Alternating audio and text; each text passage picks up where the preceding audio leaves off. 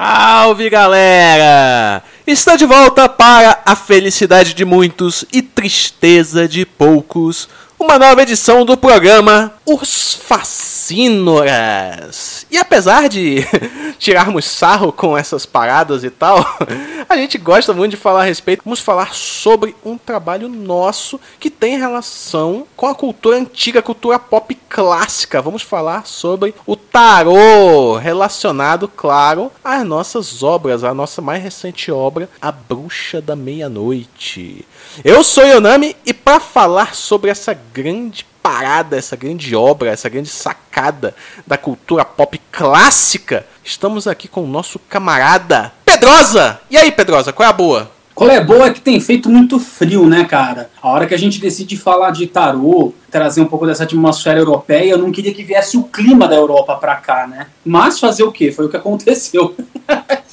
e que bacana a gente falar disso, falar do tarô que é em termos conceituais aí, dadas as devidas interpretações, né, a primeira história em quadrinho que existiu, para enriquecer o nosso debate aqui, a gente tem esse que é o nosso amigo mais ponderado, mais tranquilo e menos polêmico e mais rico, que é o Rafael, né? É ou não é, Rafael? O que, que você traz pra gente hoje? E aí, boa noite, galera. E eu tô meio perdido porque o pessoal falou assim que tarô você joga lá os grandes arcanos. Aí você fala, ah, beleza, o que são os grandes arcanos? Ah, não, são as cartas mais importantes do baralho, né? Você pega ali o rei, rainha e tal. Eu falei, mas isso aí não é truco? Eu jogo também. Inclusive lá em Minas tem campeonato, vale botijão de gás, um metro de linguiça. É tipo aquele campeonato de quem é mais feio. Eu jogo truco também.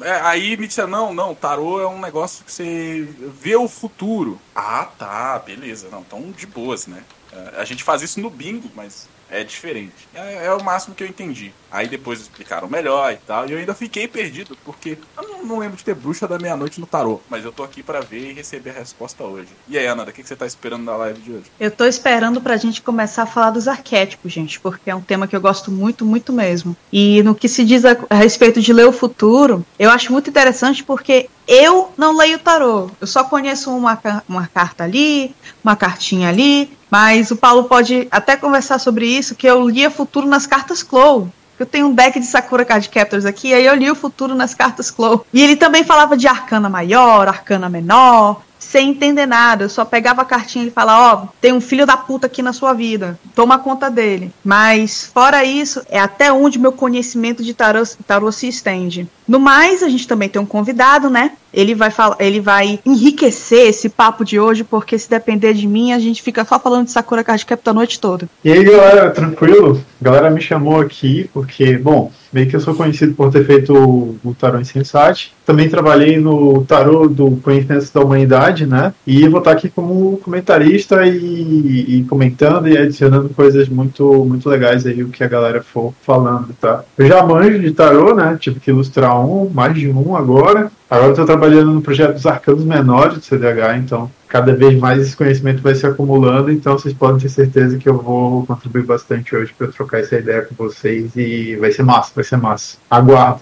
É isso aí, meu velho. Show de bola, show de bola. Mas, pessoal, é bem por aí, né? Até porque a gente não lê o tarô, é o tarô que lê a gente, né? Mas, caras, o, o Pedrosa comentou que o tarô ele foi uma. Ele é uma, a primeira HQ, né? Da, da história, de certa forma, né, cara? Porque o tarô é muito antigo. Vocês sabem dizer quando se data a criação do tarô, quando que começou e tal? Que eu lembro que quando ele foi feito, ele era, eles não eram cartas, ele eram quadros, né? Feito em chapas de, de ouro por, os reis e tal. Como é que funcionava isso aí, pessoal? Fala um pouco mais a respeito aí. Pedrosa. Então, quando a gente fala de leitura de arcanos ou arquétipos, inclusive esse termo arquétipo ele fica mais consolidado com Jung, arcano propriamente dito, a gente tem desde lá do Egito. Só que prática feita naquela época não era a mesma tal como a de hoje. Esse esquema que a gente tem de cartas e tudo mais, e você trazer os, o, os arcanos para as cartas, não se sabe ao certo, mas quem sistematizou assim e deixou documentos mais antigos a respeito foi um homem chamado Kurtz de Guy,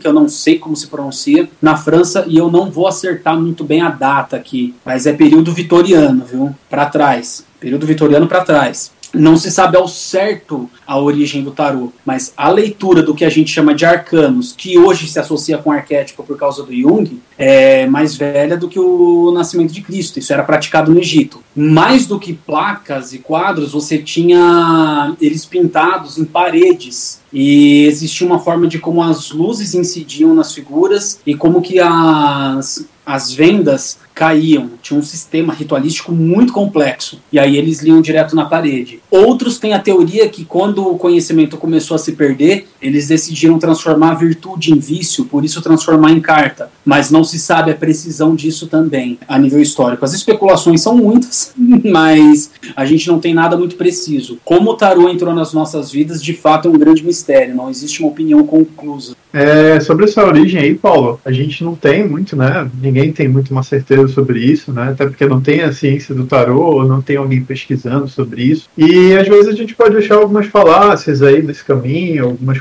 algumas pessoas que vão ficar bem engessadas em certas ideias, não, porque surgiu aqui, não sei o quê, não, porque surgiu aqui. E algumas vezes isso é mentira, né? Não é tão verdade. Por exemplo, tem muita gente que é apegada ao tarô de Marcela e diz que é o tarô original, que ele é o tarô mais puro e tudo mais e tal. Tem um vídeo do Jodorowsky falando sobre o tarô de Marcela. Só que na verdade o tarô de Marcela é um presente que foi dado a um rei, mas foi baseado no tarô de Sforza. Em teoria, foi o primeiro tarô medieval, né? Que foi feito de um rei para ele mesmo, presente para ele mesmo, que ele desenhou a família dele nesse tarô. E esse tarô foi folheado com ouro, né? Então foi, foi uma Mercedes bem e o, o tarô de Marcelo seria um Fusca, tá ligado? Mas foi um presente de rei para rei. E assim, eu tô dizendo que o tarô de Sforza foi o primeiro porque é o que eu sei, né? Pode ter mais antigo e como o Pedroso falou, né? Começa lá do Egito. Tem gente que diz que essa questão de ter vindo do Egito também é uma mentira, porque o, o Alistair Crowley pode ter inventado que veio do Egito, alguma coisa do tipo, mas de fato, ele com certeza foi a primeira história em quadrinho que existiu, né? Eu achei legal esse paralelo que o Pedroso fez. E essa estrutura dele, ela vai se desenvolvendo ao longo do tempo, né? Até chegar onde a gente está. E em determinado ponto, teve um período na história que tu tinha que fazer um tarô, né? Te formar em arte. Isso aí, na época que eu tava fazendo tarô, eu pesquisei. Então tu tinha que fazer um tarô. Então tinha uma quantidade de, de desenhos para te fazer e tu ficava procurando um nobre para te patrocinar. Não precisava ser a estrutura do tarô, mas poderia ser os 12 apóstolos. E aí tu fazia 12 apóstolos talados na madeira e tu vendia isso para alguém. E aí o teu mestre dizia, agora você está formado. E aí você podia sair, montar sua ateliê, fazer alguma coisa. Então desenhar um tarô era um TCC de um ilustrador medieval. Seria... E tinha, tinha várias estruturas, né? Então, como eu falei, poderia ser de santo, poderia ser de heróis gregos, alguma coisa do tipo. Tinha o rei, é, que gostava muito do rei Arthur, né? Então poderia ser uma série de ilustrações da, da antologia arturiana né? que a gente tem por aí. Rolou muito em vitral também, não rolou? Vitral de igreja? Rolou em vitral. E uma coisa legal é que uma das coisas que influencia a arte é, tipo, é,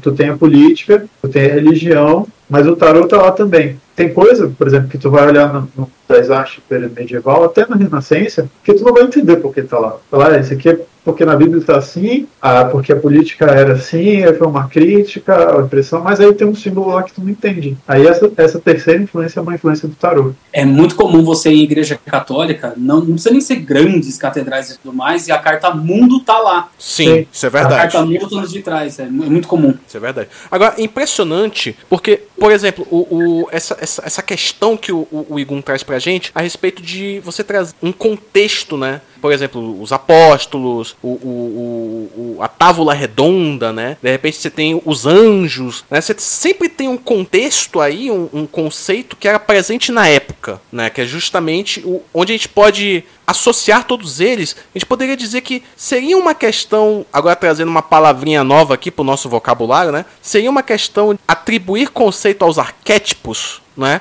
Porque cada, por exemplo, você pega os 12 apóstolos, os 12 signos do zodíaco, a, a própria cabala, né, que são as virtudes, né, os sefiras, né, o sefirote, né? Você tem a cada um é, tem uma representação, né, onde você coloca cada, cada um representa tem um, tem um conceito diferente, né? Por exemplo, o, os 12 meses, as estações do ano, que é, se relacionam aos signos do zodíaco, né? Pá. Só que no, no caso do tarô você tem a jornada, que a jornada é justamente o, o lance da de você contar a história. A gente, é, é certo eu dizer que Tarot em si ele, ele se encaixa perfeitamente definindo arquétipos dentro daquele contexto contexto histórico daquele conceito? É, eu, eu acho que é exatamente isso aí. É, eu queria até acrescentar uma coisa que eu acho interessante. Eu vejo o tarô como um diagrama muito complexo, né? Muito complexo, você falou aí. É, tem os signos, tem as estações do ano, tem os arquétipos, tem os heróis, tem as classes, né? Tu tem o nome, tu tem o pajem, que é mais inferior, tu tem a cabala, tu tem a astrologia. Então são vários diagramas e, e coisas muito complexas que se juntam para criar um diagrama mais complexo, né?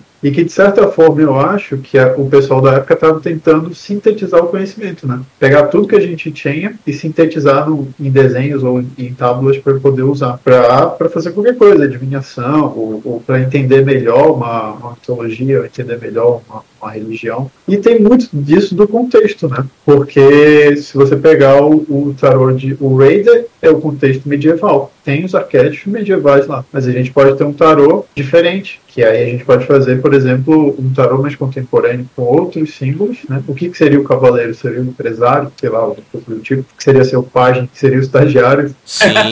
é, tipo, tanto é que você pode. Existe tarôs em diversos contextos, né? Você pode pegar o tarô da história do Japão feudal, né? Onde tem um, você tem um samurai, você tem o, o, o imperador, por aí vai. É, uma coisa bem comum, inclusive, é você pegar, por exemplo, aqui já trazendo um pouco até o, o Rafael aqui mais pra conversa, é, você pega o, o, Dungeons and Dragons, né, Rafael? Você tem ali o guerreiro, você tem o, o monge, o mago, o, o ladino, o ranger. Fa, fala um pouco, tem, associando, como é que a gente associaria isso, por exemplo, a um, a um Dungeons and Dragons, Rafael? Como é que tu acha que funciona isso, cara? Ah, eu acho que é uma boa, uma boa fonte de inspiração. Como eles representam arquétipos, né, eles têm histórias embutidas dentro deles, é, você pode puxar aquilo ali como um princípio narrativo pro seu personagem, né? Vamos supor que você joga um RPG aí, e aí você vai criar. Tudo bem que você vai criar uma classe, qualquer personagem que é ferreiro, aventureiro, mas ele representa ali o, o arquétipo do por exemplo, do viajante. Ah, eu acho que é, Bom, eu lembro que no, no tarô que eu tinha, tinha a carta do viajante, que era o Remy Legard, né? É um tarô mó diferentão, assim. Aí, vamos supor que seja o viajante. Então, o viajante, ele tem uma certa personalidade, né? Que ele, que ele representa, ele tem um modo de agir, um modo de fazer as coisas. E você pega isso como ponto de partida, né? Pra gerar seu personagem. E isso já dá ideia até pro, para o mestre e para os outros jogadores que tipo de, de arco de história que você está tentando montar. É, não só no, no, RPG, mas muita gente estuda esses, esses arquétipos aí, não necessariamente relacionados com, a, com, com, o tarô, né? Não com essa relação direta, mas estuda eles para poder ah, escrever livro e tudo mais. Né?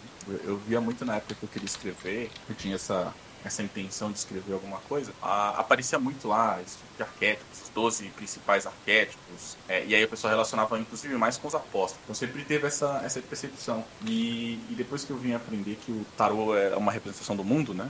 Do mundo e suas, suas várias faces, seus, seus vários aspectos, e a passagem ali pelo, pelo mundo e pela vida, a começa a fazer um pouco mais de sentido. Porque quando você vê também as histórias, isso se repete também muito no RPG, você nota que existem. Bom, no mais reduzido que a gente pode falar, são quatro histórias. Né? São, são quatro principais histórias. Os, os, arquétipos do tarô eles parecem ter um arco né? fechado. Então, quando você começa a estudar esses arquétipos para poder apresentar numa história, seja numa literatura ou, ou quando você vai apresentar um RPG, Aí você já consegue mais ou menos enxergar o final dele. Você já pode se preparar para esse tipo de história. É, se a gente pegar a clássica do, do, do herói, né, ele tem o um retorno para casa, onde ele traz o conhecimento dele e vai enfrentar as coisas em casa. E aí você olha, por exemplo, para O Senhor dos Anéis, é o que acontece com Frodo, né? Ele vai, ele. Eu falo dos livros, não acontece isso nos filmes nos filmes só na versão estendida. Mas ele volta para casa com o conhecimento que o Tolo adquire para enfrentar o Saruman, que tá tomando conta do, do condado, isso no final do livro. Ou seja, eles acabam com Sauron, não é o fim, né? não é o fim da história. O fim da história é quando ele aplica né, todo esse aprendizado que ele teve na jornada é, em casa. E ele descobre que ele não cabe mais em casa, né? Porque ele já ultrapassou a própria casa e vai embora para Valinor. Então, de repente, esse, é, essa é a história que você quer contar com o seu personagem. Então a gente já sabe qual, qual que é o arquétipo que ele se encaixa, né? É o tolo. Então, funciona, eu acho que funcionaria. Não, não é algo obrigatório, mas se você pensar e utilizar essa, essa, esse conhecimento extra, você pode com certeza gerar uns personagens bem interessantes, até mesclar vários, vários aspectos em um só.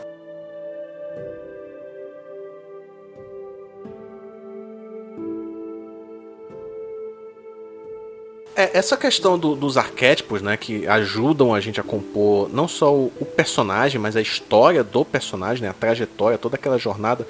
Porque quando, como o, o Igun falou, né, tem um, ele comentou, por exemplo, o guerreiro, ele, o, o guerreiro ele tem o escudeiro ali, o, o pajem, toda, toda essa, essa associação de personagens, um meio que dependente do outro, entre aspas, né, auxilia muito a questão da, da narrativa, né, a narrativa e a, e a composição de uma história. A gente tem aqui por exemplo, a Ananda que trabalha com roteiro, né? Eu lembro que a Ananda ela fazia, ela fazia leitura de tarô, né? Com, com as cartas Chloe e pá. E isso é uma é. coisa muito legal do, do tarô, essa associação entre os arcanas, né? Que você tem um, um, De repente, por exemplo, você pega o tarô de Marcélia, muita gente vê o, a carta da morte. Ah, a carta da morte, você vê qual é o filme, aquele lá, o Fome Animal, né? Mas a carta da morte tem um significado completamente diferente. Pelo contrário, né? Uma coisa bacana. Eu acho muito legal o significado da carta da morte, né? Mas, Transformação, né? Exatamente. Fala um pouco disso aí, Ananda, pra gente aí, da, da, dessas associações, desses significados que pode se atribuir, podem ser atribuídos a, a, aos personagens, né? Fala um pouco mais pra gente aí. Cada carta tem o seu significado e nem sempre é aquilo que a gente, ah, bateu o olho, é aquele significado que a gente tá olhando, entendeu?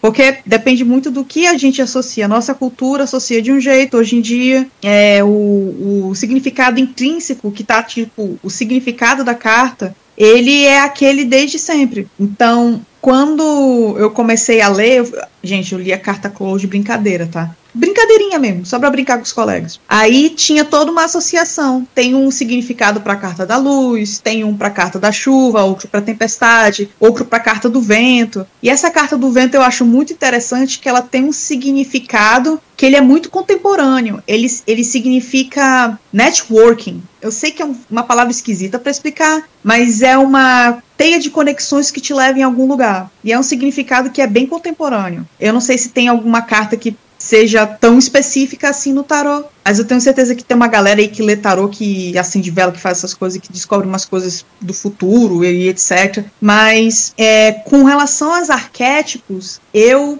como escritora, pessoa que escreve roteiro e tal, tive pouca experiência de, de ler o tarô original, assim, o tarô de, é o tarô de Marcélia, que é aquele que as pessoas se baseiam muito, aquele tarô mainstream. Normal, normalmente ele é tido como o tarô base, porque dos registros históricos ele é o que está mais lá atrás. Ainda que hum. tenha esse que o, que o Igun citou, você tem pouco dele em evidência. Né? Mas, mas basicamente estrutura de, de arquétipo e sequência é a mesma. O lance é a estrutura e a sequência dos arquétipos. O ademais são as interpretações infinitas que a gente tem. Segue aí. É, muitos arquétipos que eu aprendi, eles provavelmente estão em tarô em algum lugar, tem alguma carta associada a eles no tarô. Mas, por exemplo, eu aprendi sobre o arquétipo das três faces, três faces as três faces de Eva e as três faces de Adão. As três faces de Adão, ela fala sobre o tempo. Ela fala sobre quais são as três faces de Adão? É o caçador, é o lorde e o mentor. O caçador é aquele que está buscando o sonho dele, os objetivos dele, a existência dele. É basicamente qualquer personagem que esteja em busca de algo para aquilo que vai definir ele como pessoa. Por exemplo, Naruto quer se tornar o Hokage, o Ash Ketchum quer virar um mestre Pokémon. Esse é um caçador. O Lorde é aquele personagem que ele faz tudo para manter aquilo que ele já tem. Lembrando que esses arquétipos eu não falo exatamente de vilão, de herói, de mocinho, mocinha. Um Lorde pode Tipo, como o papel dele é manter aquele patrimônio que ele tem, proteger a família, proteger o que ele tem, ele pode ser tanto um magnata podre de rico, ou ele pode ser um cara que é do faroeste que tá fazendo de tudo para defender o, a plantação dele. É, às então, vezes, então, o, quando você coloca que ele quer ser, em algumas histórias o cara já é, né? Ele já começa a história já nesse, nesse ponto de que ele conquistou aquilo que ele desejava, por exemplo, quando crianças. Por exemplo, você pega ali o hum. Hokuto no Ken, né? Hokuto no Ken, o uhum. Kenshiro já começa foda, cara. Ele já é do caralho. O que ele tá atrás é da, de resgatar, de salvar a mulher dele. É como fala na, na, na música de abertura. Aí o outro Modose, eu trarei o meu amor de volta. Que é, é sobre isso uhum. que fala a história. O Hokuto no Ken, pra quem não sabe, é uma história. Convenhamos, é uma história de amor. Lords são assim. Tem o mentor, a figura do mentor, que é ou ancião, também conhecido como ancião, é quando ele já viveu tudo que ele tinha que viver na vida e ele está no momento de passar aquela, aquele conhecimento que ele reteve durante a vida. E essas são as três faces de Adão. Elas falam muito sobre o tempo, sobre o recorrer da vida. Você começa jovem, adulto e idoso. As três faces de Eva, elas são mais fáceis de perceber porque elas estão muito em representação de como que a gente, na verdade, como a gente representa mulheres na mídia. Hoje em dia nem tanto, mas tipo lá pelos anos 90, 2000 e tal, é, as três faces de Eva são a, a filha, a criança, a mulher, a mulher tipo a mulher adulta ou amante, ou e a esposa, a esposa, a matriarca, que de certa forma fala um pouco de tempo também,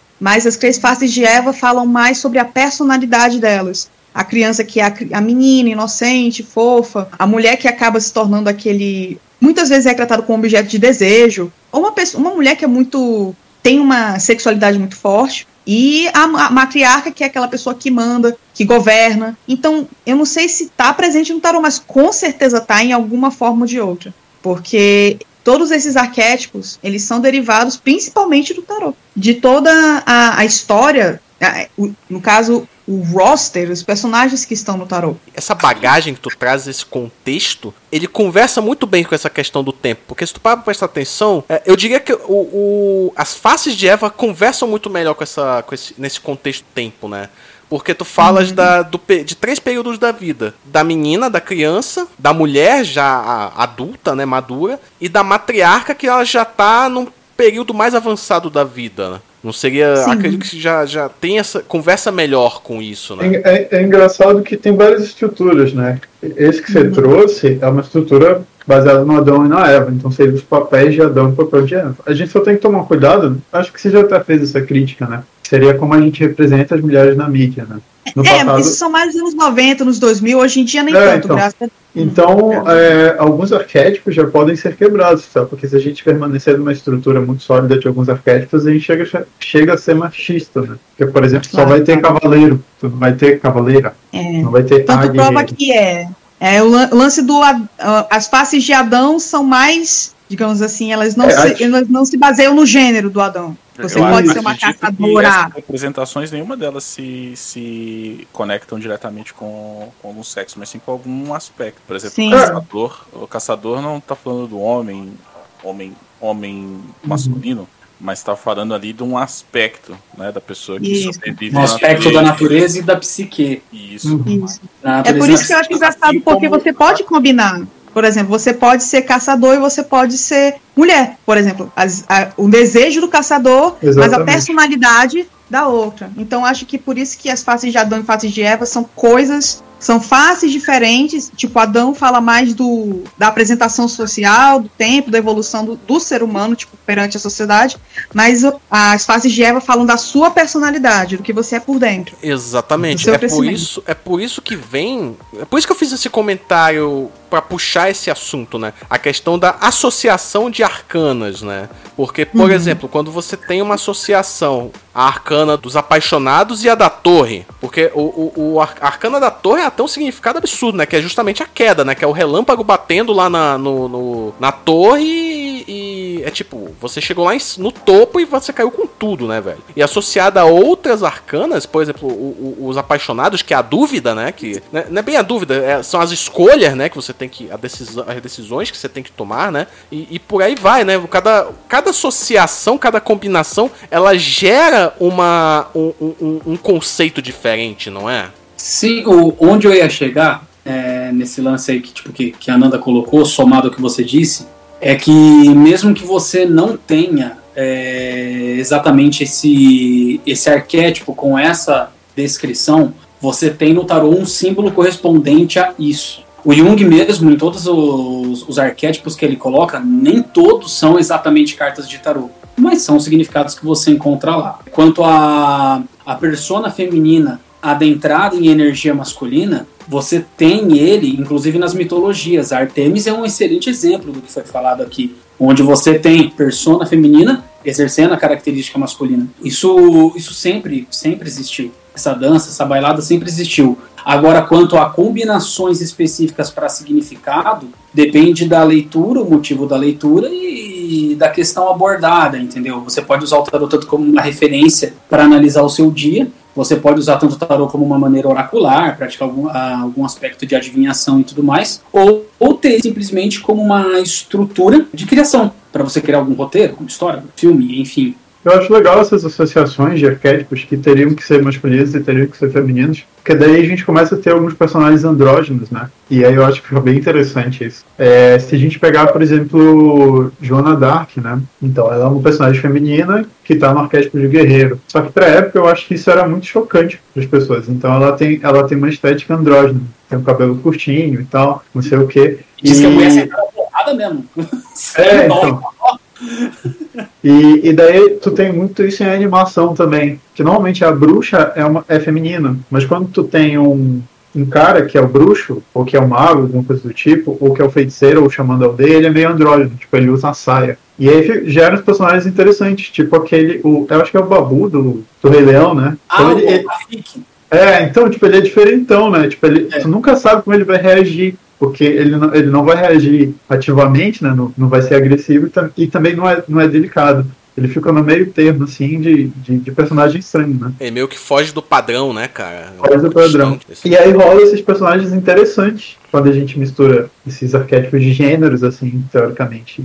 Você falou do Rafik, me rolou uma dúvida aqui, queria saber se vocês compartilham da mesma opinião. O, na Távola Redonda você tinha 12 cadeiras. E o Mago Merlin participava. Nenhuma das cadeiras era dele, ele ficava em pé ao lado do Arthur, porque ele não era um dos 12 cavaleiros. É, assim como. E você falou que o Rafik ele era uma figura que ele estava à parte. Ele era ação. Quando a ação acontece, o Rafik tá lá, ele até faz um Kung Fu lá no meio da galera, lá no meio das hienas. Mas você diz que ele, ele está presente, mas ele está à parte. É nesse sentido que você diz? Eu fiz uma alusão do Rafik com o Mago Merlin. Mas eu acho que é isso aí mesmo, do Rafik com o Margo Merlin. Que faz uma. Faz até uma brincadeira com o louco também, né? Porque tem, tem gente que diz que o louco é o mago, né? Eu diria que sim, até porque o, o primeiro o primeiro personagem do, do tarô com quem ele, ele topa é o mago, né? O alquimista, o mago, né? E, e dá a entender que ali o, o, o, louco ele aprendeu bastante com ele, foi meio que aprendiz do mago, né? Tanto que quando você pega, por exemplo, o, o, o, o louco ele anda com aquele cajado, né? Que é da. Que é tipo da. Tipo a, a, a vassoura lá do Chaves, né? Quando ele vai. Quando ele vai embora lá da, da vila, né?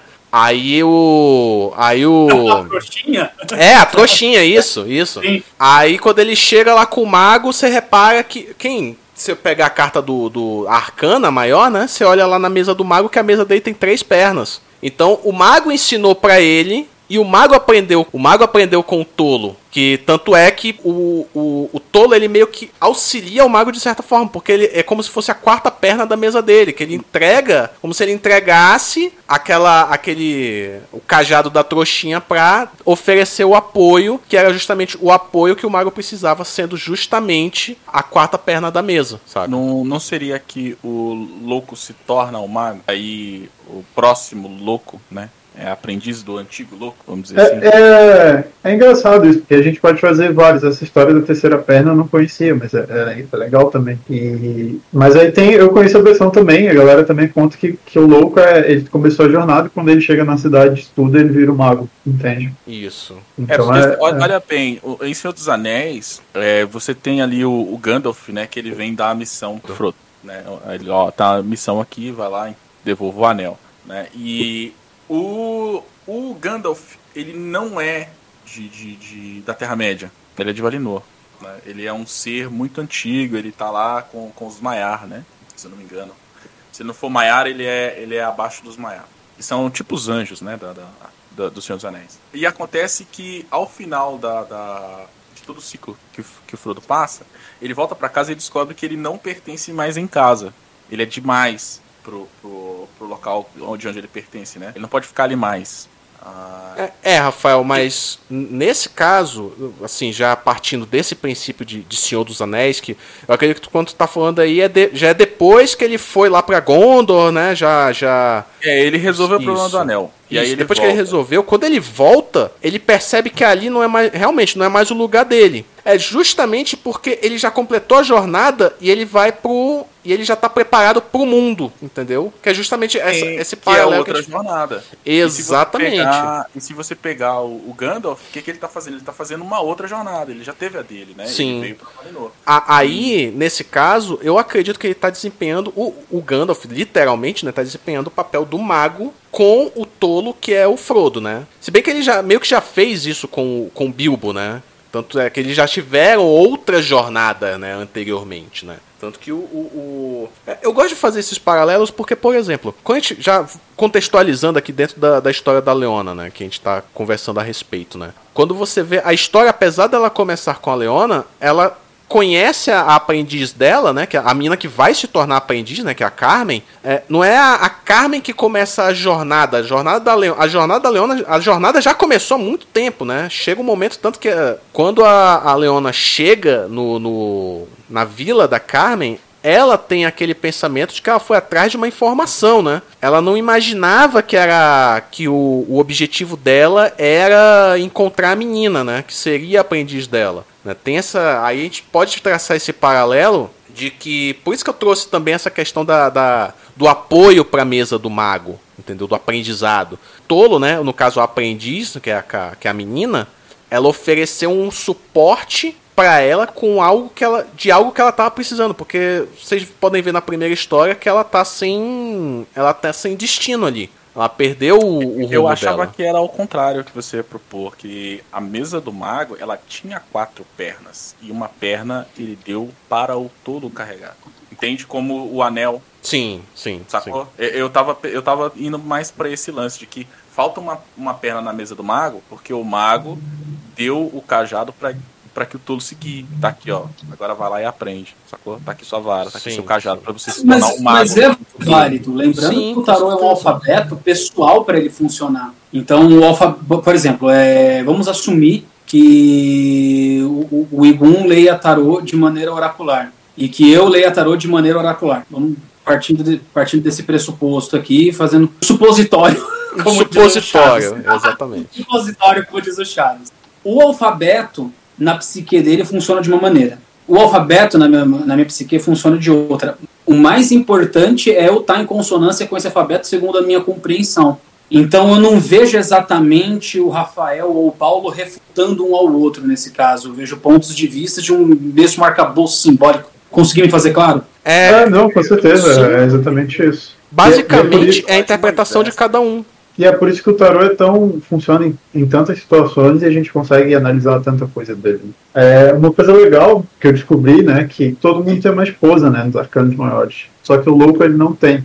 Aí tu fica, é, tipo, ele tá sozinho ali. E aí tu descobre que na verdade a esposa dele, o par dele é a Sofia. Ela também não tem par. Então, ela, ela é o final e o louco é o começo do tarô. E aí a, a energia. E aí eles se juntam, né? Quando o louco conhece a Sofia, que é a Sofia, que é a carta do mundo, o que é o conhecimento, ele se torna um mago, tá ligado? Então, tipo, mano, tá tudo interligado. Exatamente. É- é Ele é o muito mago da É. próxima jornada.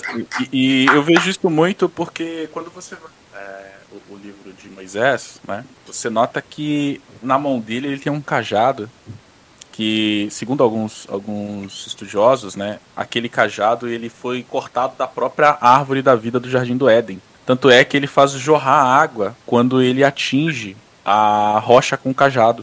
Né? E, e tem, tem um, um outro significado mais profundo também, né? De fazer sair água da rocha. Mas esse cajado, por exemplo, ele não, não tava com Moisés no início, né? É Entregue para ele, ele usa esse cajado e o poder se manifesta, né? O poder divino se manifesta através do que ele faz com o cajado. Com esse cajado, ele, por exemplo, cria ordem nas águas do caos do Mar Morto para atravessar o mar. Ah, mas aí o que acontece? O, o, o, o Moisés cajado. é mar vermelho. É uma vermelha, né? Então o que acontece? O cajado ali, ele é uma fonte de poder superior ao, ao, ao próprio usuário. Né? É, é como se fosse o anel de poder lá dos Senhor dos Anéis, etc. É, é, uma, é um fardo ao mesmo tempo que é uma ferramenta indispensável. Porque se você vê, o Frodo tem dificuldade de carregar o anel. Né? Ele tem muita dificuldade de carregar o anel, porque o anel causa. pode causar nele né? uma, um- uma, um desejo muito grande pelo poder. E quando você vê acontecer o mesmo com Moisés, é quando ele atinge a rocha com ira. Ou seja, ele usa do poder de forma inadequada. Ele, ele cede ao poder com a ira e atinge a rocha com, com fúria, né, para poder fluírem ali a- as limpas águas do Éden. Ah, e o que acontece? Qual é o resultado dele? Ele não pode entrar na Terra Prometida. Então, novamente, ele não é permitido na Terra que ele deveria poder entrar. Porque existe um pouco de corrupção, né? talvez até pela ferramenta que você recebe na sua jornada, ela lhe corrompe um pouco e não permite que você tenha aquela pureza da inocência de novo para entrar nas novas terras, para entrar no novo mundo. É muito complicado quando o detentor do poder tem determinados níveis de corrupção. Uma coisa era o Zé que estava lá com Moisés só seguindo para ser salvo porque aderiu um começo de, de conhecimento doutrina. Outra coisa era o próprio Moisés. O, é, isso que você falou traz para a gente a reflexão da gente não cometer o erro da falsa simetria, que é aquele erro do Leandro Carnal, né? O cara furou a fila do banco é tão corrupto quanto político.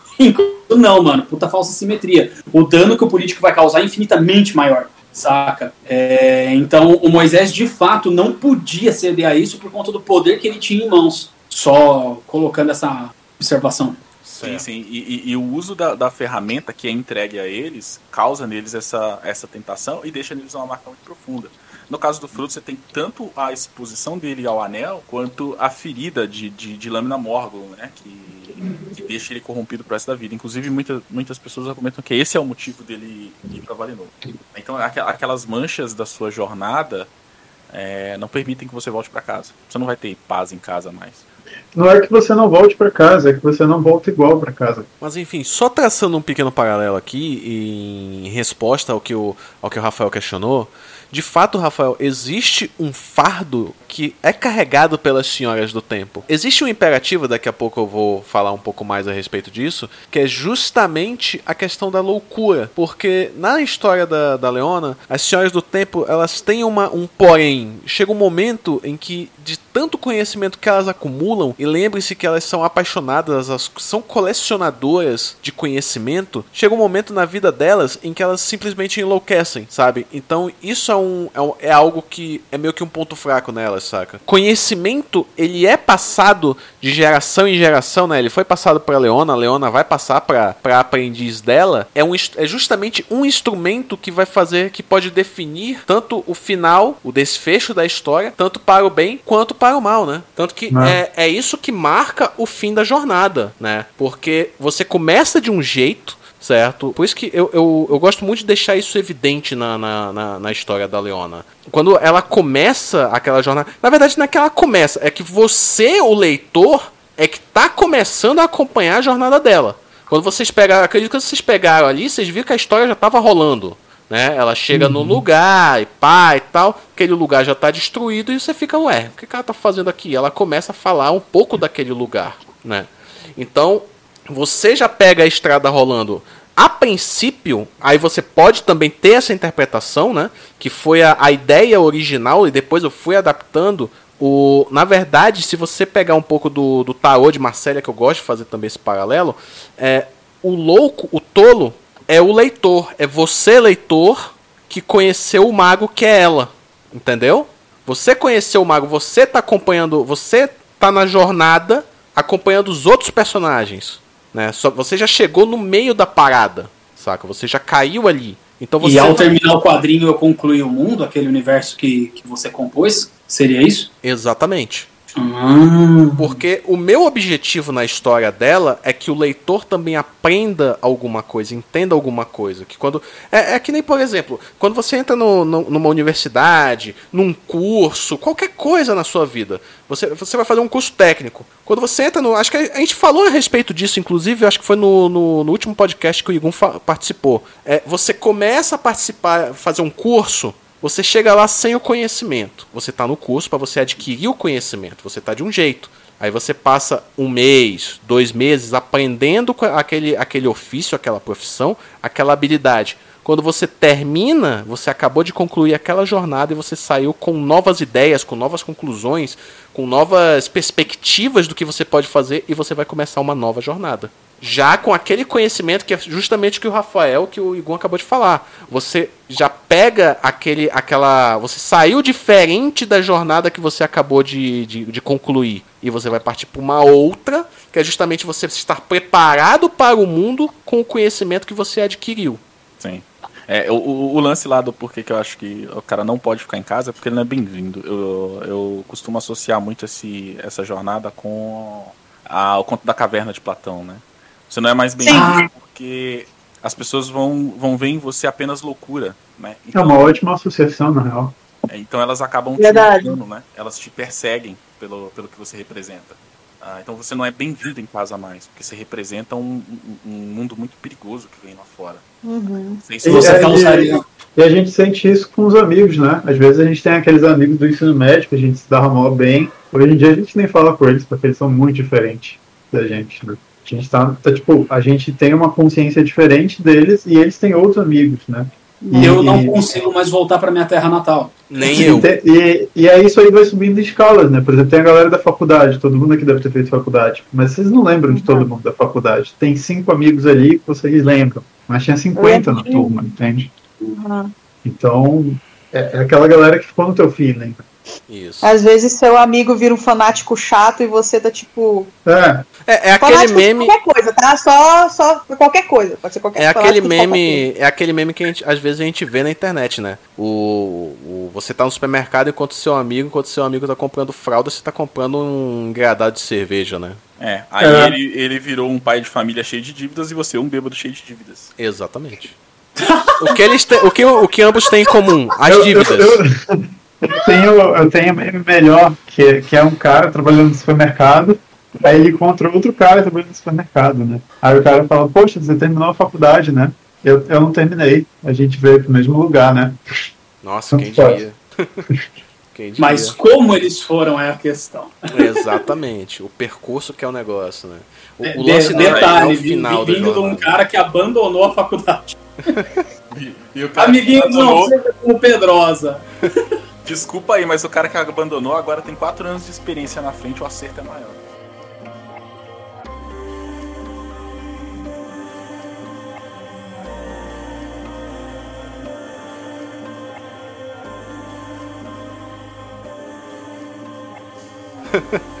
Mas certo, é. o... então, então tá. Todo mundo leu aqui a, as histórias? Eu li. Sim. Olha. Li antes até de você mandar. Olha só. Um tempo atrás. Já li várias coisas da Leona. Essa última remessa que você mandou, acho que tinha lá as histórias que eu li. É, então. É, eu, alguém, alguém tem como alguém quer fazer um breve resumo da, da, da, da leitura?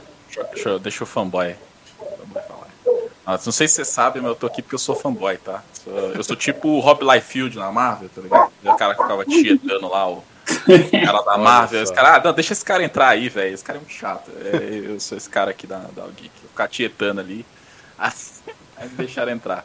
É, que é a, a Bruxa da Meia-Noite? Bom, é uma história muito influenciada ali por Castlevania, né, com uns temas uh, que misturam steampunk com um pouco de dark fantasy e é mais um mundo de high fantasy, né? Ele é dark fantasy no, nos temas, mas a magia é muito presente. Onde você tem um protagonista, como, como já foi dito aí, né? Você tem a, a Leona, é uma protagonista que ela ela tá em busca da própria mãe, só que ela tem um porém, né? ela tem um, um, uma condição que fica jogando ela em vários momentos do tempo da história. Ela não entende exatamente o porquê que ela está passando por isso, né? E, e, mas ela segue essas, é, ela acompanha essas, essas viagens aleatórias para ver se ela consegue encontrar essas pistas, né, no meio do caminho. E aí, teoricamente, em cada uma dessas dessas viagens, ela aprende uma lição do He-Man, né? Hoje aprendemos que os melhores amigos são aqueles que estão do nosso lado sempre mesmo quando tem um ataque de lobisomem que arranca os seus guts para fora. É, é, esse tipo de, de, de, história. E o que você vai esperar? O que você pode esperar de, de, de, um, de uma história da Leona? Bom, você pode esperar ação, violência pra cacete, mulher bonita e muita magia. Tá aí, tietei já, obrigado. Valeu pela oportunidade, tio. Olha aí. É, eu queria saber. Eu achei muito legal o Rafael falar dessa maneira. Que eu, eu gosto de saber a, a, as interpretações que cada um tem, saca, a respeito da história. Entendeu? Porque ele citou algumas coisas que eu acho bem legais, saca? Que realmente estão bem tão presentes. Que você vê a, a galera pegar a referência, eu acho muito legal, saca? Por exemplo, eu gosto muito de Castlevania. Né? O cara pegar a referência do Castlevania. Teve um, teve um cara que falou num, num evento aí, né? Te levou a revista. O cara, o cara viu, ele falou, velho, eu já gostei da primeira página aqui que eu vi o castelo de cabeça para baixo, tá ligado? Aí eu fiquei, nossa, velho, olha o Castlevania. né? Isso, isso aí. Então, é, essa parte, eu, eu, eu, eu gostaria. Eu, eu gostei demais desse castelo aí também. Fiquei, pô, mano. o- essa, essa parada que o Rafael falou, eu, eu gostaria de acrescentar também a melancolia, né, cara? Que ela. Você vê que ela é uma personagem bem melancólica, né? Ela não. Ela. ela não sei se vocês perceberam, mas ela não sorri em nenhum momento. Na Ah, história mas um inteira. pouco também. Não, né? a Leona não é zoeira. né? Aí na primeira história, né, você percebe, né, que tem aquele mundo ali que ela tá, e pai, você se pergunta. É, é- é interessante, eu vou fazer, inclusive, a gente tava falando de, de música agora há pouco, né, de metal, né, agora em off. Eu não sei se vocês conhecem, mas a primeira história dela, a Neverending Nights, ela faz referência a uma música ah, do mesmo nome. Então ele faz essa referência porque é, a música ela fala sobre os espíritos do passado, ela fala sobre é, esses problemas. Eu, eu gosto de trazer esses paralelos na história dela, porque o que que acontece, né? Saca aquela sensação, às vezes, quando você tá de boa, que você começa a refletir a respeito da sua vida, você começa a pensar nisso, vai se lembrando das coisas, e essas coisas são como se. E se os fantasmas que você tem, aqueles problemas que você tem, eles se manifestassem fisicamente, cara, de ficar te per- perturbando, saca? Tipo os demônios que vão. Pra quem viu Berserk aqui, né? Tipo aqueles demônios que vêm é, perturbar o Gats, né? Porque ele é por causa da marca do sacrifício, saca? Aqueles fantasmas que vêm te vêm perturbar. como- Se essas coisas se manifestassem, se elas aparecessem na tua vida. Entendeu? Elas aparecessem pra te perturbar, né? Então, acho que tem uma. Ia ter de ex-namorado, ex-namorado se materializando, ia Nossa, um bicho. velho. Deixa esse assunto pra lá, bicho. Entende? Então eu coloco. Como é, que, é- como é que é o negócio aí? A, a gente, a gente, eu trago essa, essa, eu faço essa referência de certa forma ali, porque assim, é, sabe aquele momento que tu começa a pensar na tua vida que tipo assim, tu começa a remoer certas coisas e tu começa a se sentir mal. Essa primeira é sobre, essa primeira história é sobre isso, né? Porque dá a entender ali que ela já tá na viagem há muito tempo. Saca? Porque a- a- as viagens da Leona começaram quando ela era uma criança. Ela, E ela vive muito tempo, não é? isso, ela, ela, não, não tem um tempo de vida comum. Então, Exatamente. pra ela é uma eternidade mesmo o rolê. Então ali ela já tá num, num período que ela já tá desacreditada, ela não sabe mais o que ela vai fazer. É como. Acho que a gente vê isso muito em. É muito relacionado. Acho que na, na Anne Rice tem isso, né? No, do- dos vampiros, né? Que ela coloca. Que chega um momento da, do, do- da não vida dos vampiros que eles já ficam, tipo, tão blasé que eles não estão mais nem aí pra nada. Né? Acho que Highlander tem isso também, né? Você vai ver o. É, Eles ficam tão blasé que parece que fui eu que desenhei. porque isso é um, é um, é um lance dos. é, da galera imortal, né? Todo personagem imortal tem esse, esse probleminha, né? De chegar nesse nível que tudo fica. fica nada faz sentido, tipo, todo mundo vai morrer e tal. E se ele salvar a princesa, e tanto faz, vai aparecer outra princesa pedindo ajuda, e enfim, tudo mais. né? E o, legal, dessa, o legal dessas histórias é quando quebra, né? Tipo, ele pensa que vai acontecer alguma coisa e acontece um negócio totalmente diferente de, de todos esses mil anos aí que ele tá vivendo. Mas a aí diferença existe- é igual. Mas aí existem dois aspectos da coisa, entendeu? No caso, o que o Paulo tá falando, da, da, da Leona, que ela tá muito tempo nessa jornada, ou seja, ela já viveu esse ciclo muitas vezes. E por mais que as histórias sejam diferentes, as experiências sejam diferentes, os arquétipos e a estrutura da realidade é a mesma. Isso não muda. Muda seu ponto de vista a respeito à sua experiência em relação, mas a estrutura da realidade é a estrutura da realidade, isso não muda. Mas existe também no próprio tarô o aspecto transcendente, ou seja, quando você transcendeu o sistema, transcendeu o mundo, você ascendeu a isso, você não, como os budistas leem, você não fica mais preso naquela roda do samsara, você superou isso. A Leona, Paulo, ela é capaz dessa transcendência? Sim, com certeza, cara. Porque assim, na- nesse momento que a gente tá lendo as histórias dela, ela tá no meio da jornada dela depois de bruxa. Depois de bruxa, já. Depois de Senhora do Tempo, já enquanto Senhora do Tempo. Quando você pega, por exemplo, as histórias anteriores, meio que o, o, o prequel, né, que a gente estava pensando em fazer, né, que é a, a história da Leona criança, quando o foco não é na jornada dela ali na, na primeira história, né, na primeira, no prequel, é a jornada da mentora dela. Então, quando ela tá na jornada dela, ela já tá transcendendo justamente essa situação que tu falaste, entendeu? Porque ela é, existe uma frase que eu acho muito interessante é, quando você acompanha a jornada de alguém, né? Esse, esse, vou fazer esse pequeno paralelo aqui. Por exemplo, quem, quem viu Rurouni Kenshin, né? Rurouni Kenshin. É, você está acompanhando ali a jornada do Kenshin Himura. Só que você tem um personagem em paralelo a ele, é do lado dele ali, que está acompanhando a jornada dele também, e no final ele parte para a jornada, que é o Yahiko. Né? O Yahiko ele tá vendo ali a, a, a, acompanhando a evolução do Kenshin Himura, do Sanosuke e de todos os outros personagens. Tanto que tem um. Quem viu o final do mangá do Kenshin, é, o, quando ele vai fazer o teste de maturidade dele lá, para ele ser, se tornar um adulto, né, um guerreiro de fato, o Kenshin ele explica para ele.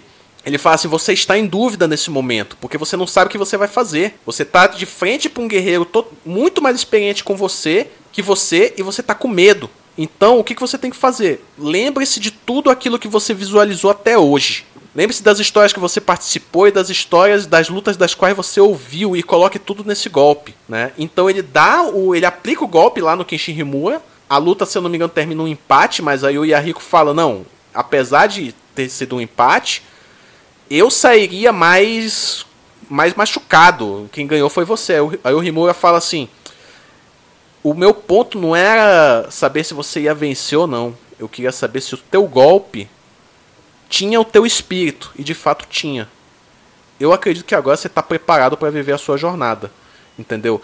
Esse foi o momento de ascensão do Yahiko. Saca? Então, na Posso depois compartilhar uma experiência pessoal? Claro, claro, claro. Claro. Então, na história da Leona, ela ela começa depois que ela já acendeu pela primeira vez, porque como tu falaste, ela já passou pelos ciclos várias vezes, né?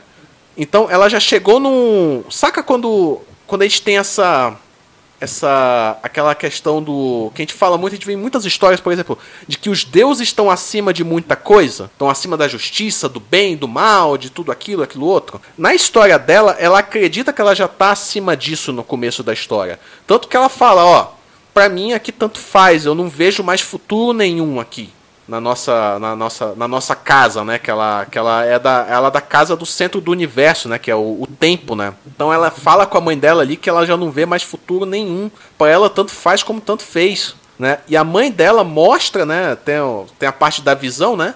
Que ela fala não, olha, daqui para frente você tem coisas as quais que você ainda não passou, então dá uma oportunidade para amanhã, dá uma oportunidade de, de, se surpreender de novo. Então ela vai, na, tanto que na próxima história ela conhece a aprendiz dela, né? Ela nunca tinha se apegado a ninguém porque ela não tinha, a, a, devido a essas condições que o Rafael falou, ela não tinha condições de se apegar a ninguém. A partir daquele ponto ali a menina passa a acompanhar ela, né? Então é algo completamente novo para ela, né? Então, é, essa situação do, do Kenshin associado a essa compreensão da Leona, eu tive no mundo mortal no meu último sparring que teve a semana passada. Para quem. Acho que todo, todo mundo que sabe, eu faço Kung Fu e tudo mais, né? E e e, mas eu faço uma linhagem que é mais voltada para combate físico mesmo. E foi combinado nesse sparring que a gente usaria só da cintura para cima, então não valia chute. E então estava restrito algumas coisas, né? Depois de algumas técnicas básicas que eu consegui usar contra o meu mestre, que estava usando boxe, né? Meu mestre ele sabe, ele sabe muito bem boxe cubano. Ele captou o meu jogo e começou a me dar uma lambada. E nessa hora eu comecei a lutar de uma maneira que eu estava recuando muito. Até então aí não estava residindo erro, não estava sendo agredido, estava mais na recolha. Só que quando eu entrava nele, eu não entrava de uma maneira decisiva. Então era aquele jeito que você entra já meio que recuando. E essa é a pior forma de você entrar um ataque em alguém, porque você avança, mas não avança o suficiente para atacar, e por você não ter avançado o suficiente para atacar, você não tirou o cara do lugar dele. Você está completamente exposto, você vai apanhar mais. Então, é melhor você ficar recuando do que você meio entrar. Se você entrar, você vai entrar mesmo. E, e isso não interessa a arte marcial que você faça, se você não faz nenhuma numa briga, meu filho. É assim que funciona. E meu mestre, ele, ele viu que eu tava com esse medo, ele falou: Você percebeu que eu entendi o seu jogo? E você não consegue entender o meu porque eu sou mais experiente. A mesma coisa, Paulo. a mesmíssima coisa. Ele falou, e você não está conseguindo ter um poder de decisão. Por você tá por você tá se vendo encurralado, você não está tendo um poder de decisão. E isso está machucando você. Me machucando. Agora, vamos pegar essa cena que foi uma cena de um sparring e, e transformar isso num símbolo e trazer para a vida real. Essa nossa capacidade de não tomar uma decisão e ficar tomando meias atitudes que só machucam a gente na vida. É, é, é aquela, aquele famoso ditado, né? O muro é do diabo, né? Sim, ó, isso não quer. O muro é do diabo, mas isso não quer dizer que o fato de você não assumir lados não quer dizer que você não seja combativo. Às vezes você está sendo o mais combativo porque você está enfrentando dois lados ao mesmo tempo. O fato de você não assumir um lado não quer dizer que você não se posicionou. Às vezes você se posicionou de uma maneira muito sóbria e você vai apanhar muito mais, sabe? Nesse, né? Mas no próximo não, não sei. Tem uma não, frase no, no Inferno de Dante que, que diz que o inferno está cheio de pessoas que não indecisos, né? Que ficaram ponderando meio. Não foi para um lado, nem foi para o outro. Sim, sim, mas o caso lá eram pessoas que não tomavam uma decisão e ia de acordo com aquilo nunca. E repara, as pessoas que estavam no inferno, elas estavam de fato achando que estavam certas. Todos os que o Dante conversa no inferno acham que estão certo. É por isso que eles estão lá. Eles simplesmente, se eles tivessem reconhecido o erro, eles estariam no purgatório. Lembra daquele casal que tá junto? A culpa não era que eles eram adúlteros, eles, o castigo deles foi ficarem com o corpo unificado. Eles não assumem que a culpa é deles, eles ficam sempre justificando. Eles não falam, o meu erro foi isso, eu me arrependi. Eles falam, fiz tal coisa e assim é. É, isso é verdade. Esse detalhe, o Dante escrevia muito, cara, e o que tá nas entrelinhas é muito foda lá naquele livro. Mas essa que é a parada, né? Tu reparas, o teu mestre ele compartilhou contigo esse, justamente esse quesito do tipo assim, ó, tenho, eu tenho essa, es- eu tenho a experiência que tu não tens. No caso da Leona a gente traz um pouquinho aqui, que tipo assim, a mãe dela falou justamente pra ela mais ou menos isso. Ó, isso daqui são coisas que você ainda não viveu. Como é que você tá aqui dizendo, apesar de você ter vivido uma eternidade, ou como a gente estava falando agora há pouco, o Igun colocou, né? Uma eternidade, um ser imortal. Como é que você pode olhar para o futuro e dizer vai ser igual? Entendeu? Tirar essas conclusões, né? Então ela disse, o... essa que é a grande parada, né? Você tá remoendo coisas do passado, mas você tá sofrendo por coisas que você viveu e não por pelas coisas que você não viveu, saca? Não tem como você ficar se lamentando dizendo que ah, o futuro não, não, não, não adianta isso aqui, isso daqui daqui pra frente, que eu não vejo nada lá pra frente, entendeu? Porque você ainda não viveu isso. Por mais eterna que ela seja, por mais que ela tenha vivido, ela não tem como ela ter vivido tudo. São situações diferentes, pessoas diferentes, né? Que aí é aquele lance que deixa a história mais interessante, né? Quando a gente quebra esse ciclo, né? Exatamente. A gente pensa que alguma coisa vai acontecer, ah, não, e tal, vai ser o príncipe, a princesa, aí quando tu vê lá, a princesa matou o dragão e, e, e, e o príncipe morreu, tá ligado? É bem o que acontece em Ronin. Tu pensa que é o cara, que é o samurai lá, que reencarnou, que vai matar a pessoa, que vai matar o demônio, e no final é o policial que chega lá e mata. O cara é o plot twist do, da jornada meio que arquetipada, né? Isso. O cara vai lá e quebra. É, é interessante é, quando tu pega assim a, a jornada dela é, falando voltando né pro, pro, pro contexto dela né a gente começa com, com a eu como eu comentei né o leitor enquanto fazendo paralelo aqui ao tarô de Marcelo o leitor enquanto o, o, o, o tolo né aprendendo com a jornada dos, dos personagens que ele tá acompanhando na história só que como eu disse a, a primeira a história que vem antes né que é a história da mentora dela a então, a história se passa em outro continente, aí você vai fazendo a. a- trazendo aquela, aquela, aquele background da construção do universo, né? Que, po- porque assim, é, muita gente se engana, né? Ah, vou fazer uma história. Aí faz só o personagem. Né? Faz só o personagem. Você faz o personagem e tal. pá. Mas o que é o personagem sem background, né, cara? Você vai ver ali, você vai jogar o RPG. Você faz o, o seu personagem, mas às vezes, pô, você não tem um background, você não tem um cenário, você só tem um personagem, né, cara? O background, a história fala muito sobre ele. Não é só você fazer um personagem. Ah, eu fiz um personagem que ele é frio, calculista, ele monta a cavalo, ele usa facas e tal. Beleza, você tem lá o. o qual é o Tom Shelby lá do. Peak Blinder, né? Mas o que, que seria o, o Tom Shelby se não tivesse a gangue, se não tivesse o contexto da época, né? Repara que na- no caso da, do Peak Blinders, né? Por mais que o, que o Tommy Shelby seja o, o- grande pica, é, você tem a, o chão da gangue é, sustentado pela mãe deles, que é, aquela, que é aquela ordem energética em que a energia feminina estabelece o cenário, a energia masculina faz a realização no cenário que foi estabelecido pela energia feminina. Aí depois essa energia masculina derruba esse cenário e a energia feminina cria outro. para essa energia masculina aí de novo. A Exatamente. estrutura da gangue lá é muito essa. É, Claro, o som- depois, a- depois as temporadas vão se estendendo, a série Sim. vai ficando idiota e o pessoal vai escrevendo episódios a moda caralho. Isso. O Mas Sons é o Sons of Anarchy trabalha muito bem dessa forma, inclusive. Em resumo, é se tirar o tarô da, da história, ela fica escrota, né? É, cara, É, é. exatamente. Tem coisa que você não pode mexer, cara. É, isso é. Nossa, velho. Eu- Eu queria saber esse elemento transcendente na Leona. Porque até hoje eu vi ela assim presa no mesmo dilema, assim, claro, que muda muitas histórias, acrescenta, a personagem cresce. Mas eu queria saber desse potencial transcendente dela. Ma- mais pra frente, né, ela eu pretendo de fato colocar que ela vai encontrar a mãe dela, ela vai restaurar o mundo, até porque o, o objetivo de fato da história dela é fazer com que as aventuras sejam no mundo dela. Que a jornada dela é a jornada do tempo.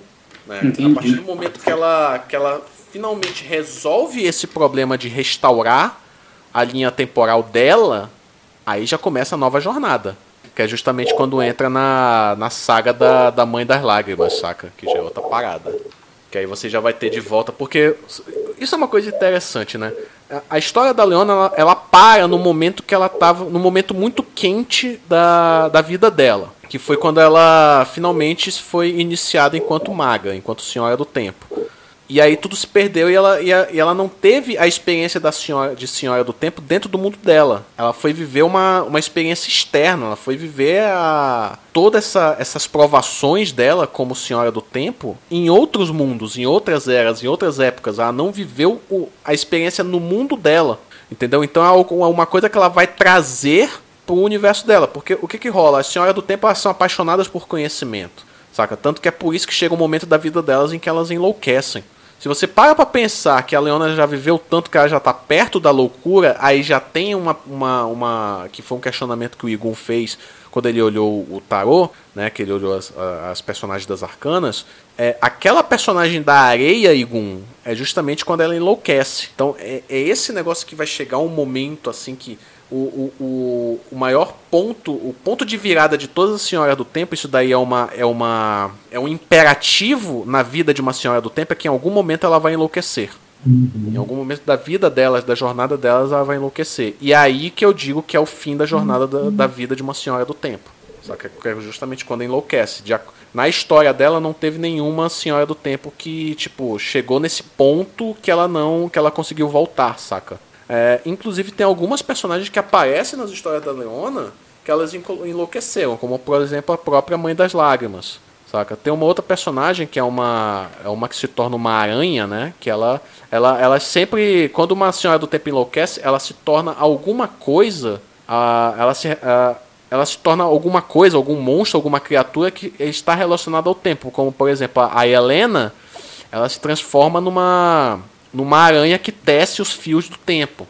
Tem uma que se torna areia e por aí vai, entendeu? Então, eu acredito, Pedrosa, que essa parada, essa questão da, da, da transcendência é justamente essa, essa loucura, saca? Só que é meio que uma parada às avessas, né? Porque você transcender é você ir pra algo melhor. No caso delas, elas vão pra algo pior, né? Porque é como se fosse. Porra, elas chegaram. Elas têm tanta informação que elas não conseguem mais lidar com isso, né? Então esse é um, esse é um dos maiores dilemas delas. dos maiores Mas, mas delas. tem, um, tem um jeito de transcender positivamente, sem virar um monstro.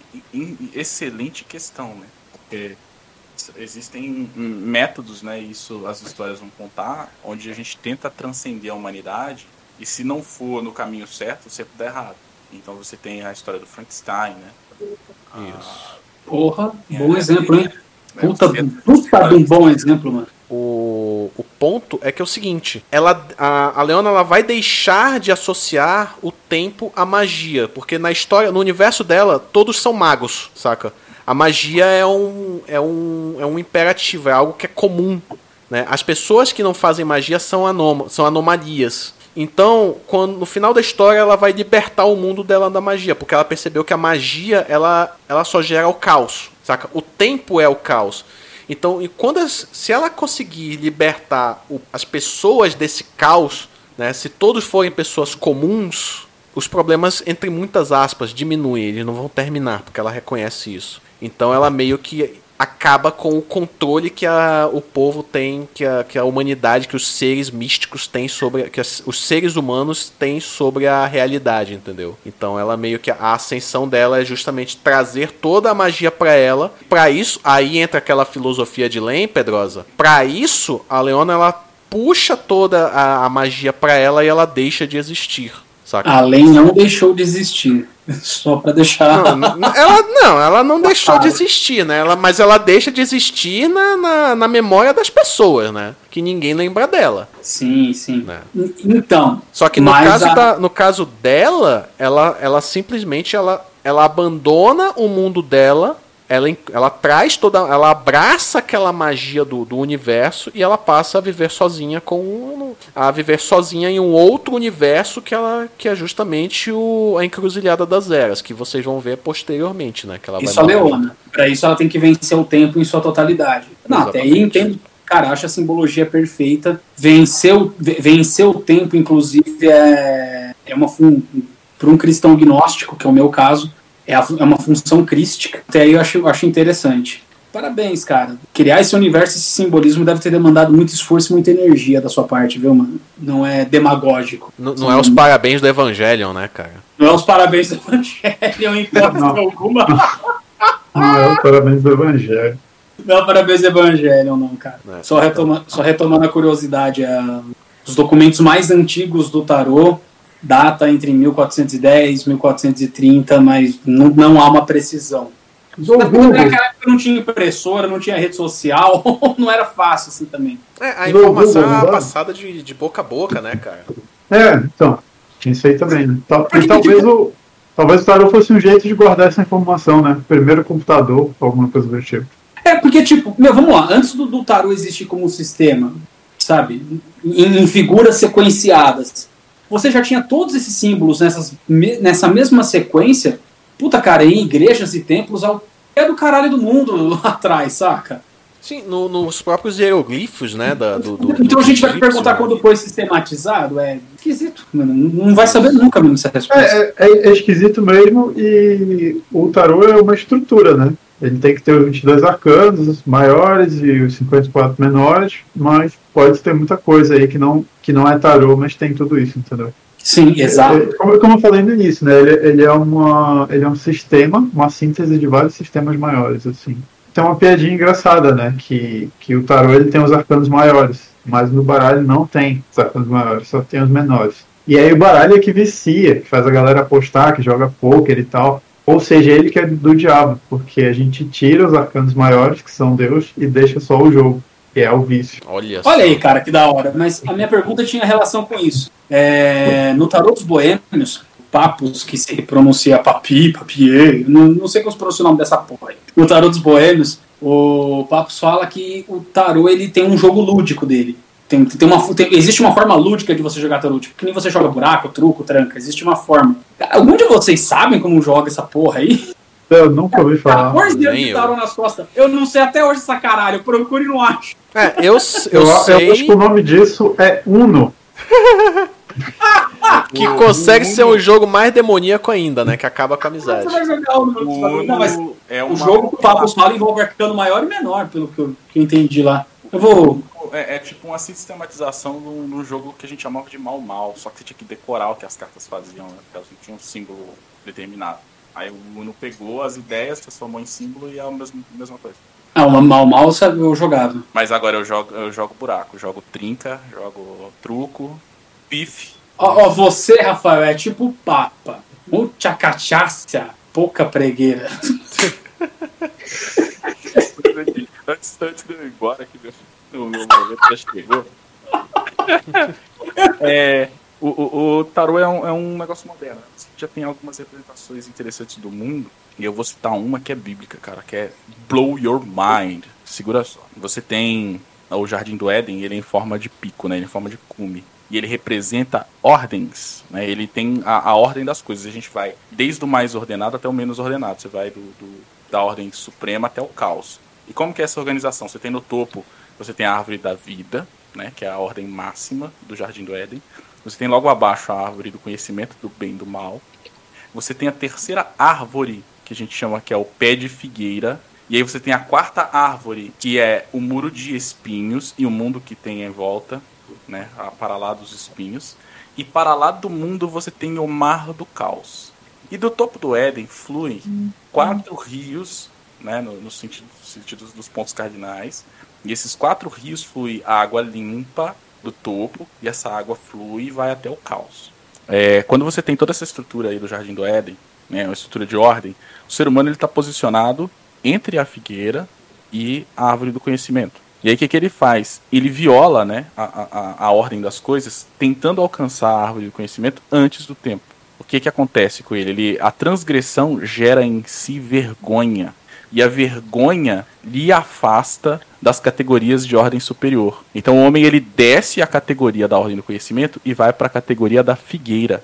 Posteriormente, ele, ele, o que, que ele faz? Ele cobre a sua vergonha, né, a sua genitália com a figueira e é excluído para além da, da dos espinhos, né, que é a quarta árvore. E aí ele vai viver nos espinhos, entre os, entre os espinhos e o mar do caos. Então ele está sendo constantemente, vamos dizer assim, sofrendo bullying, tanto do, do, dos espinhos, né, que representa o trabalho, o ar do sofrimento, do caos total, que é a perdição que está no mar. E aí vai, vai, segue só o fio. Olha só que, que loucura. Jesus Cristo é crucificado. Ele amaldiçoa a figueira que mantém o homem longe das categorias de ordem, longe de Deus, ou seja, a, a vergonha que mantém o homem longe do que é certo, a consciência do pecado que traz a ele a vontade de não se apresentar aos poderes superiores. E ele vai preso numa cruz cujo o, o, a madeira vertical representa a árvore da vida e a madeira horizontal representa a árvore do conhecimento, e ele é pregado, crucificado no conhecimento e na vida. Sob a cabeça dele está a categoria dos espinhos. Olha só que louco. Ele inverteu a categoria. E quando ele é perfurado pelo, pelo Longinus, né? Ah, no peito, sai água como do cume do Éden. Ou seja, Jesus representa toda a mesma categoria que o Éden, só que invertido. Ele representa um retorno à fonte. Olha seja, uma, só. Uma saída Sim. dos espinhos de volta à ponte. Mano, eu, eu, quando eu vi esse negócio, é um, é um estudo, inclusive, é do, dos católicos orientais, né? Que, que usam muito esse, é, é, esse simbolismo. Cara, minha, minha mente explodiu. Quando você, fala, quando você fala católico oriental, você tá falando da asiático mesmo, não é? Apostólico, é. é a... Nossa, e, e é, é, engraçado que eu nunca entendi porque saía água. Pois é, é uma. Eu cheguei, é uma... eu cheguei até a pesquisar se era uma coisa do organismo humano, alguma coisa do tipo. E a água cura, né? Você vê que ela cai no, no, olho do soldado, né? Que ele tinha um problema de visão ali e ele fica curado. As águas representam muita coisa. Uma delas é, é conhecimento puro, é uma fonte pura de, de, de, de, de alimento, né? Que, que, sustenta a sua vida, enfim. legal pra caramba, viu, Rafael? Olha, é muito bom. Nossa, demais. obrigado, Rafael. Você trouxe um, pra, isso, um paralelo aí que. Por isso não se chega ao Pai senão por Cristo. É isso aí. Exatamente. Muito bom mesmo, cara.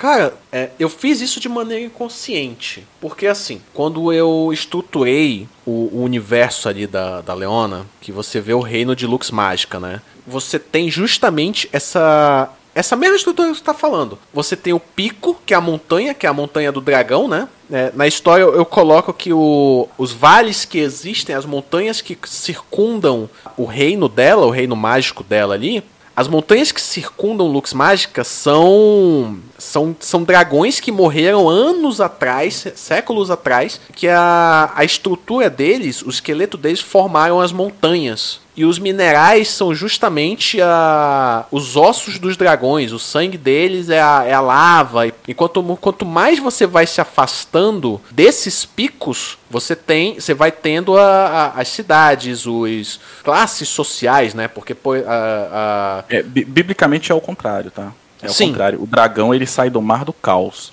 A isso, Tiamat, isso. inclusive, vem das águas e era a mãe de todos os monstros, né? Sim. Ah, e o dragão não só ele, ele representa o caos, porque ele é um monstro, mas porque as características do dragão são as características de, tudo, de todos os medos primordiais do homem. O só animal caso... peçonhento, Sim. o felino, a ave de rapina. Sim, só que nesse caso eu coloco que os dragões eles são seres tão antigos que você nem se lembra deles. Saca?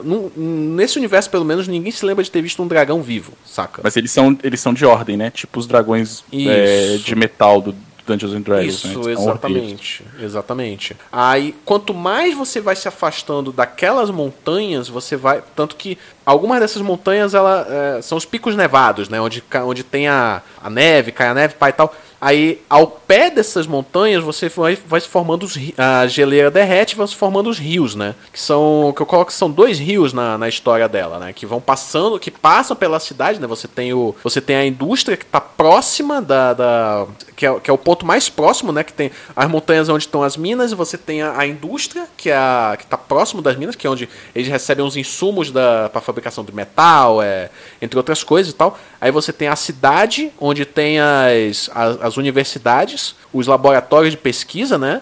E você vai descendo até você chegar na, na, na cidade prisão e finalmente na, na cidade dos anômalos, onde, onde fica a podridão, né? Que é onde desaguam os rios. E abaixo dessa cidade podre é onde fica a cidade das lágrimas, que é uma cidade que fica sob a, sob a terra. Que é, ela é chamada inclusive de Cidade das Lágrimas porque é um lugar onde chove o tempo todo.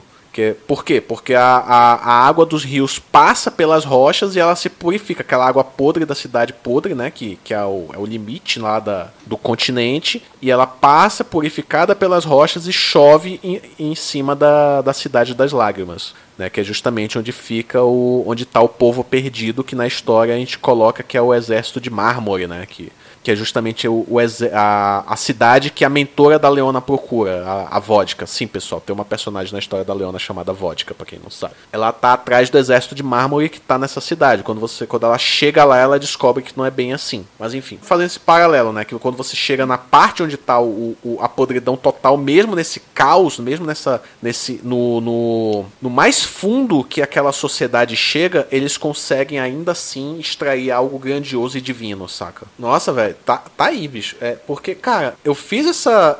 Isso é um negócio que eu acho interessante, né? O Pedrosa, às vezes a gente tá conversando, né? Aí eu, eu, eu sempre apresentei o meu tarô pro Pedrosa. Tá aqui, ó. Dá uma olhada nisso aqui, a representação, pai e tal. E ele me disse, cara, é interessante, porque é, eu comecei a. Não é segredo, né? Quem me conhece já há muito tempo sabe que eu sempre fiz uns estudos sobre a. sobre ocultismo, pai e tal, é, esoterismo, pai. Só que é, sempre foi muito superficial, nunca me aprofundei. Eu sempre usei como referências. Então, é, eu fico muito feliz quando chega, tipo assim, eu vejo que, ah, eu usei o raciocínio certo, tá ligado? Por exemplo, chegar, eu contar a. é, eu falei agora da distribuição geográfica do lugar. E o Rafael me traz essa analogia com, a, com o Jardim do Éden, tá ligado? É porque, a estrutura, é porque a estrutura da realidade reside dentro de todos nós. A- as diferenças são aqui, no, as diferenças são no exotérico. Aqui no exo, a gente. É, eu sou araraquarense, você é manauara, e blá blá blá, e blá blá blá. Um é palmeirense, o outro é corintiano. Ah, aqui no exo isso daí existe. Na estrutura e na essência, nós temos uma composição. Tem gente que chega com, com mais facilidade e tudo mais, até mesmo por ser artista, sabe? Tem, tem um nível de sensibilidade maior. E você consegue captar isso, cara. Só que deve ter. é, e aí, de novo, entra naquilo que eu te falei, cara. Parabéns, porque deve ter mandado muita energia. Você chegar a conclusões e criar algo a partir de conclusões cansa. É um puta trampo. Nossa, bastante, cara. Bastante. Trampo. Por que, que é tão interessante fazer esse paralelo do tarô, né? Os estereótipos, os arquétipos, né? Porque, assim, tanto no. no- no- assim como no- na, na nossa própria história, né? Na nossa própria mitologia, no universo dela você também tem isso, né? Como eu falei, né? Você tem a- ali aquela, aquela região. E conforme você vai se distanciando da montanha, não sei se aqui alguém jogou Journey, né? É, no jogo Journey, o seu objetivo é chegar na montanha. Só que quando mais, quanto mais longe da montanha você tá, menos civilizado é. Que é justamente aquelas wastelands, né? Que são os desertos que estão ali, pá e tal. Só que no universo dela eu coloco como se fosse a, a, a- a- o, os, o lugar da. Não sei quem, quem viu aqui é os 300, né? Que você tem aquele, aquele, aquele, aquele vale podre, né? Que tem onde eles jogam a, a- as deformidades, né? Você tem que é muito fala muito de, de questão so- da, da, da- estrutura da sociedade, né? Porque na história dela você tem as castas sociais, você tem o- os as senhoras do tempo, né, que elas estão mais próximas à magia, né, que são elas que, que regem o tempo, tanto que é por isso que é, a- vai chegar um momento em que ela- a Leona percebe, né, que a, a magia ela tá ela tá causando esse impacto no universo, né, no mundo, né? É, você tem aquela, aquelas famílias que detêm o poder mágico, que algumas é, elas manipulam a, as forças da natureza, outras manipulam as forças biológicas, né? Como por exemplo a gente tem uma, uma, uma, da, uma das casas que é que são os médicos e biólogos, né? Eles manipulam a, a carne, a, a, a, a as formas orgânicas, né, na história. Você tem os caras que manipulam as forças, da, as forças naturais, né, o, a uhum. energia eólica, o calor, e, pá, e esses caras são o exército, né. Você tem os caras que manipulam a matéria, a matéria morta, né, não necessariamente a matéria orgânica, mas a matéria morta, como a, os metais e tal, e pá, e esses caras são os engenheiros, né. Então a gente faz esse, essa, essa divisão da, da sociedade, saca?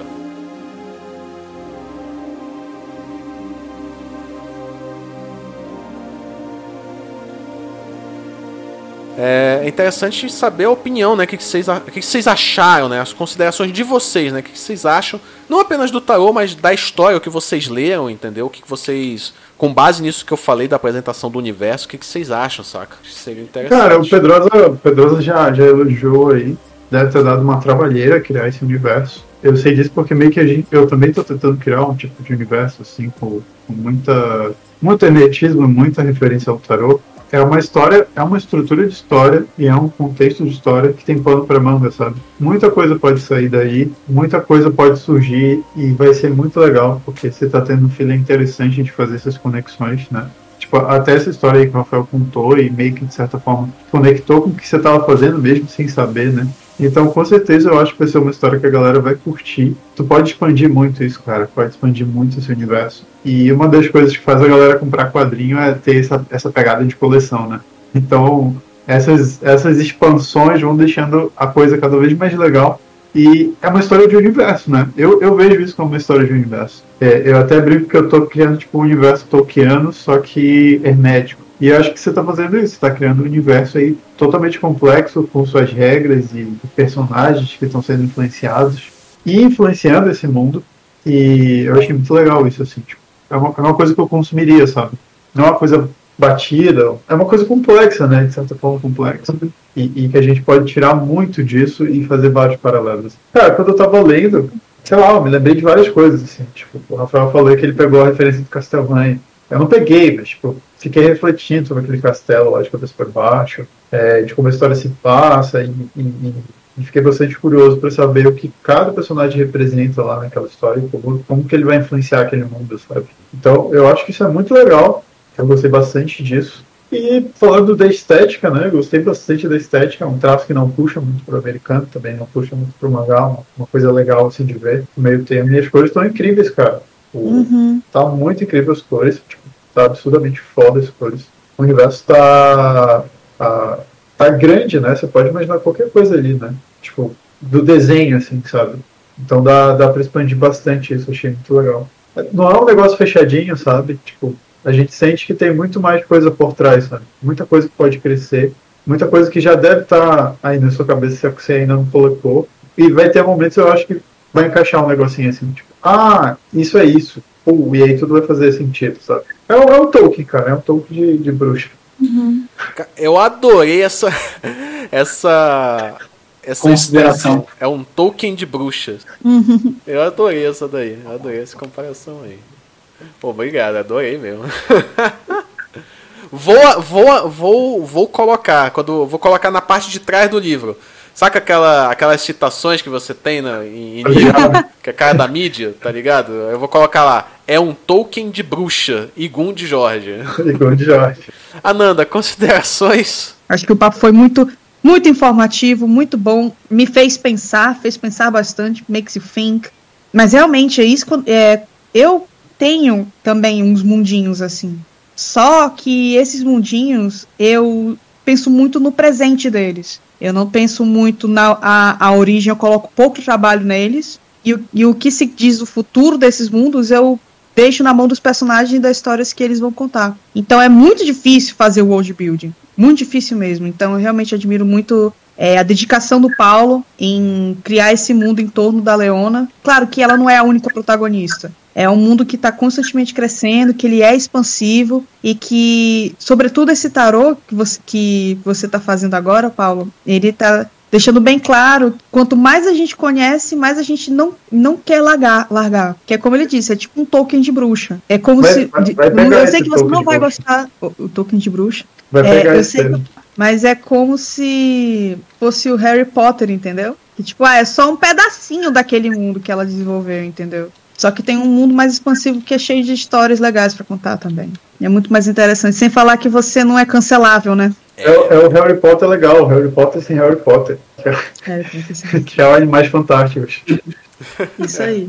Pô, obrigado, Ananda. Obrigado mesmo. Muito legal, muito legal mesmo. Obrigado. Pedrosa, considerações finais. Cara, é, as minhas são, são breves, até porque eu já, já dei meu, meu parecer, minha opinião, no sentido do quanto você precisou colocar da tua alma nesse trabalho. Um trabalho que tem alma é um trabalho vivo, por conseguinte, ele tende a se expandir de maneiras além do teu controle. É, e eu acredito muito que isso vai acontecer, Paulo, de verdade. É, apesar da, de ser um, um universo mais magia, fantasia e tudo mais, eu vejo muito o aspecto mental transcendente dentro dele. Então, cada um com seu viés, ele tem aquela mesma estrutura, né?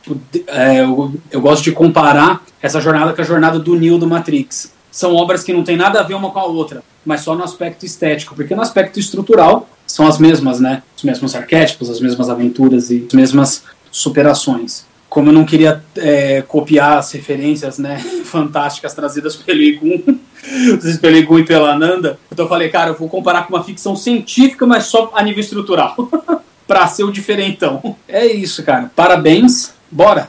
E é Bora legal, essa, é legal essa palavra, world building, cara. Pra que- você que curte o world building, é pra você essa história. Sim.